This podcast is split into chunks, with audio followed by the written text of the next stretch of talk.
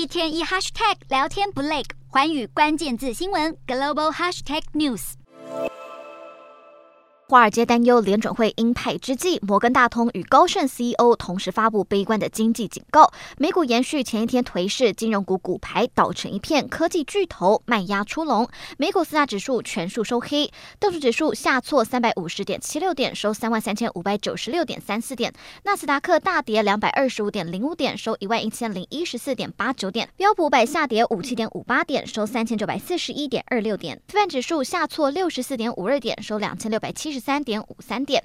欧洲股市方面，尽管投资人日益看好中国防疫松绑、经济重启，但乐观气氛却被美国联准会恐怕继续积极升息抵消。欧股今天收低，欧洲三大股市全数收跌。英国股市下跌四十六点一五点，收七千五百二十一点三九点。德国股市下挫一百零四点四二点，收一万四千三百四十三点一九点。法国股市小跌九点一七点，收六千六百八十七点七九点。以上就今天的欧美股动态。